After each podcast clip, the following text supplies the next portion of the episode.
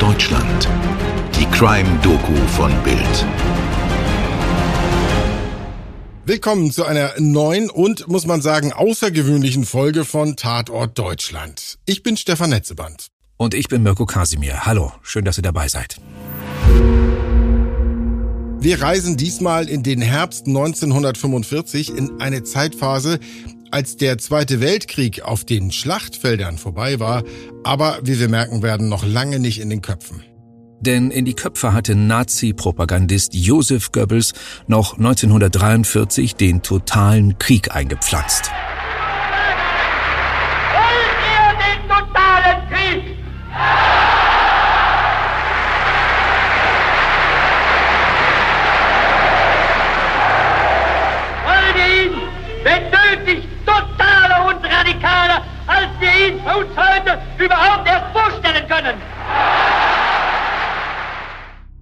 Kaum zwei Jahre später ist die deutsche Kriegskunst so derartig am Ende, dass in der Wochenschau dafür geworben wird, dass Zivilisten mit Panzerfäusten gegen Engländer oder Russen kämpfen sollen. Panzerfaustschießen in einer deutschen Stadt. Hier kann jeder Deutsche die Handhabung dieses vom Feind gefürchteten Panzernahbekämpfungsmittels kennenlernen. Es ist genauso einfach, wie es aussieht.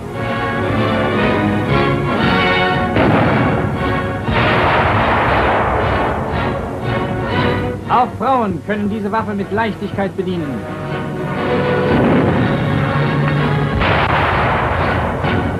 Panzerfäuste für jedermann oder der sogenannte Volkssturm, mit dem selbst Kinder an die Front geworfen werden, können die Niederlage aber nicht mehr abwenden.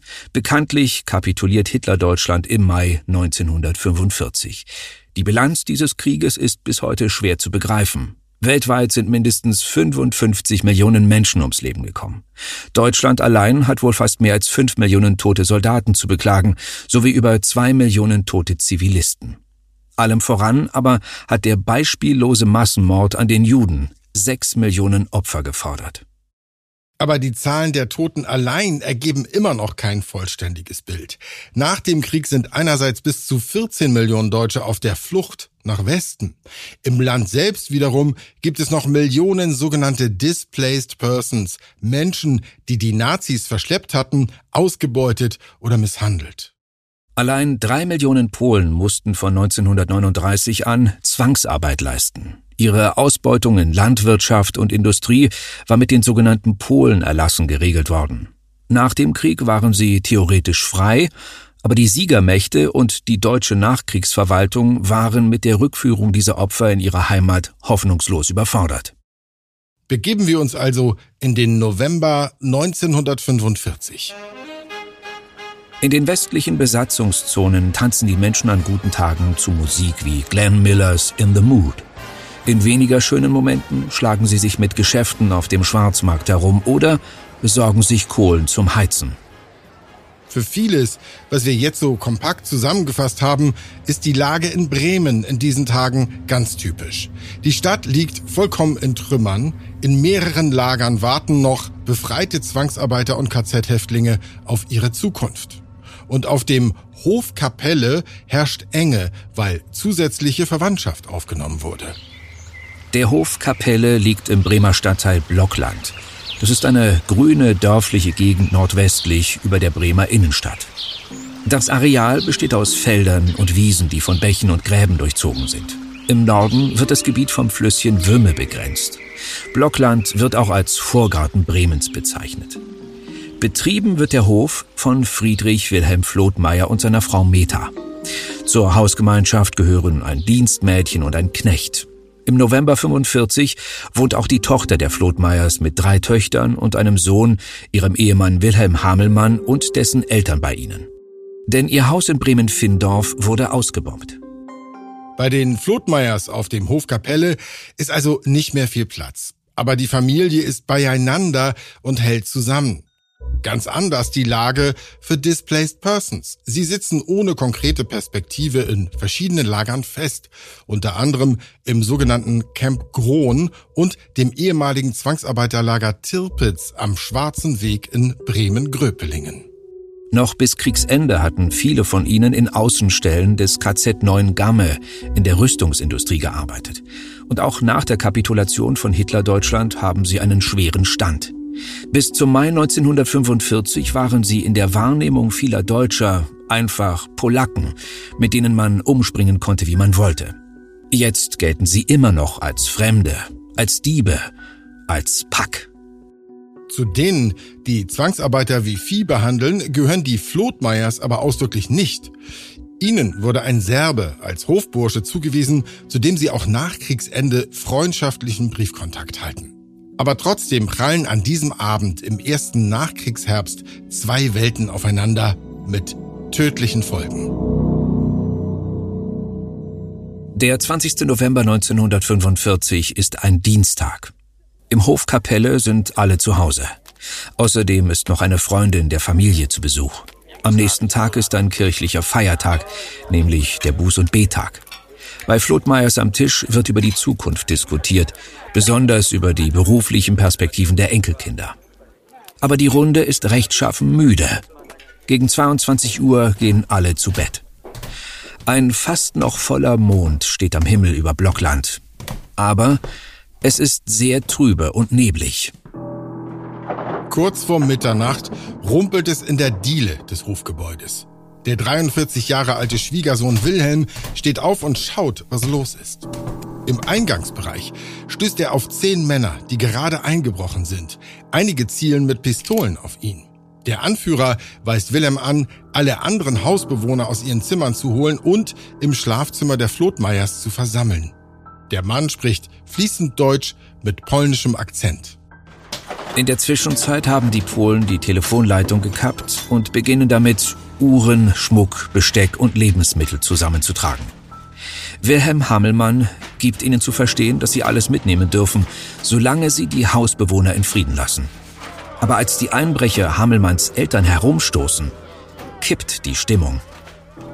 Der Anführer der Bande fordert die Hausbewohner auf, in den Keller zu gehen. Der ist so niedrig, dass man nur gebückt darunter kommt. Die Familien vom Hof denken, dass sie eingesperrt werden, damit die Einbrecher in Ruhe fliehen können. Aber plötzlich eröffnen der Anführer und drei andere Polen das Feuer. Sie schießen gezielt auf die Köpfe ihrer Opfer, auf die Schläfen, die Oberkörper.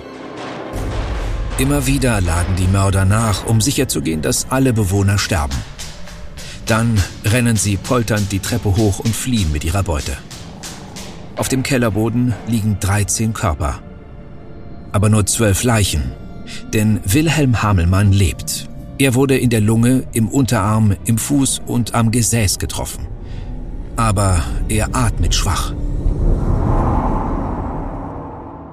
Gerade als es still geworden ist im Todeshaus, da klappert die Tür doch wieder. Der Anführer der Räuber kommt zurück, um zu sehen, ob wirklich alle tot sind. Hamelmann hält die Luft an und stellt sich tot. Der Anführer verschwindet wieder.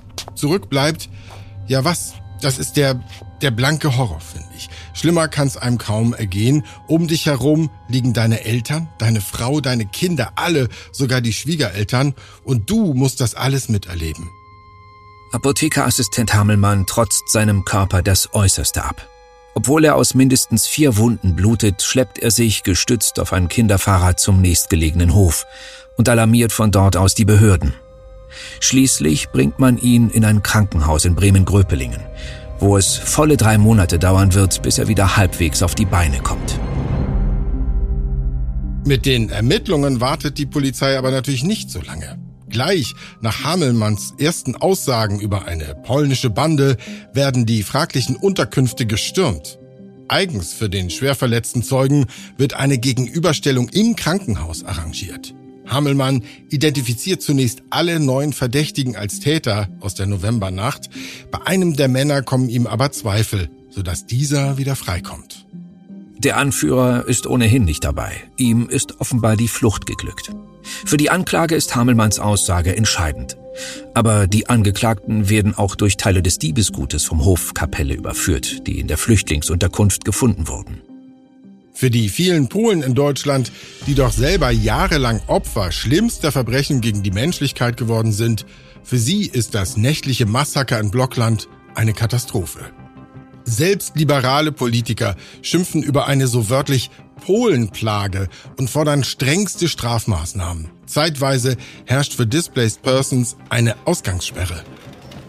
Im Frühjahr 1946 wird den Angeklagten der Prozess vor einem US-amerikanischen Militärgericht gemacht.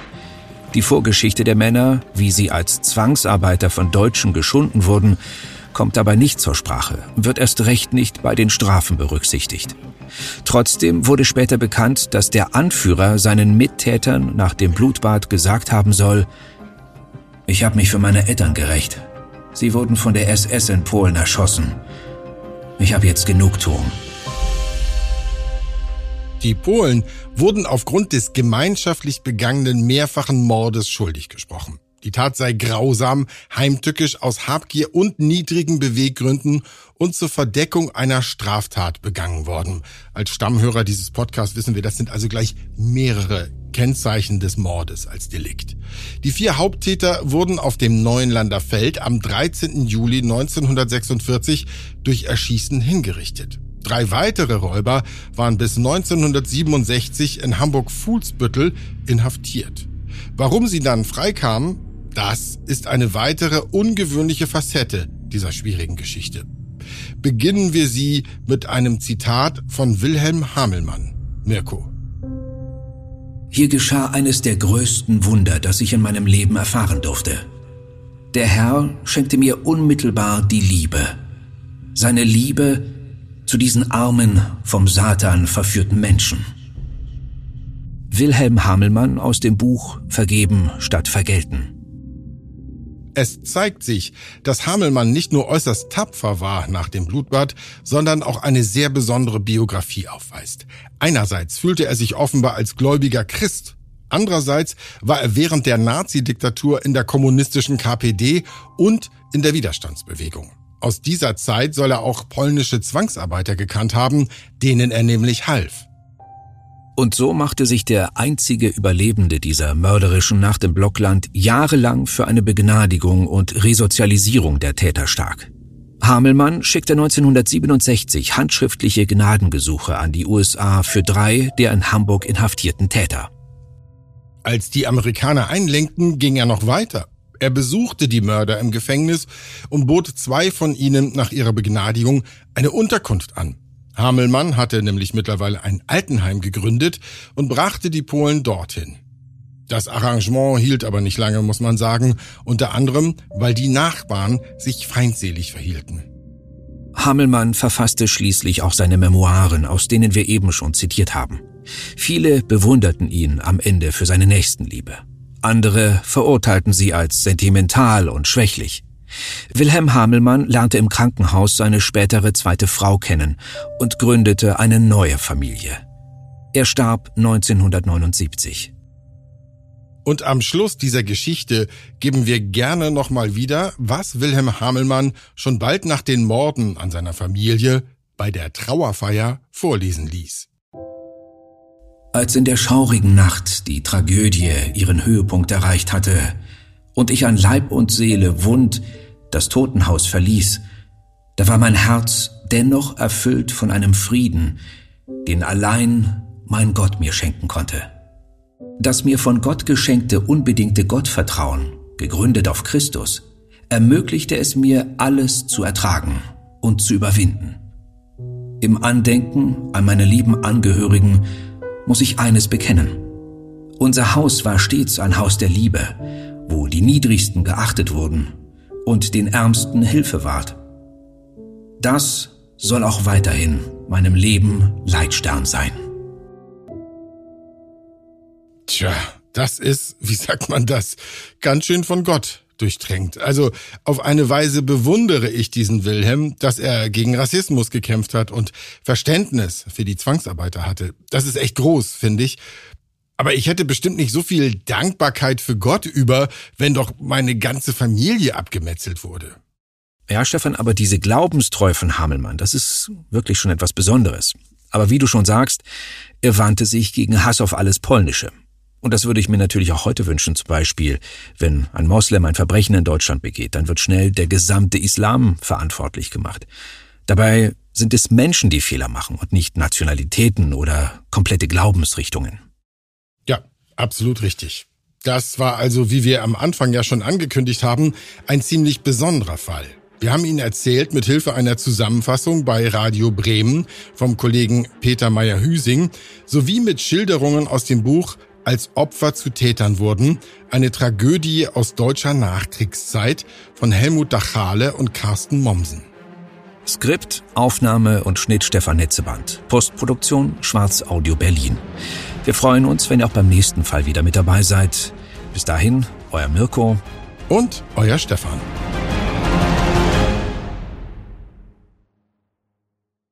Dir hat diese Folge von Tatort Deutschland gefallen? Du bekommst von True Crime einfach nicht genug. Dann hör jetzt in unsere weiteren Folgen rein. Hier warten mehr als 200 spannende Fälle auf dich, wie das Verschwinden von Rebecca Reusch, der Prozess gegen O.J. Simpson oder die Entführung von Ursula Herrmann. Wir hören uns bei Tatort Deutschland.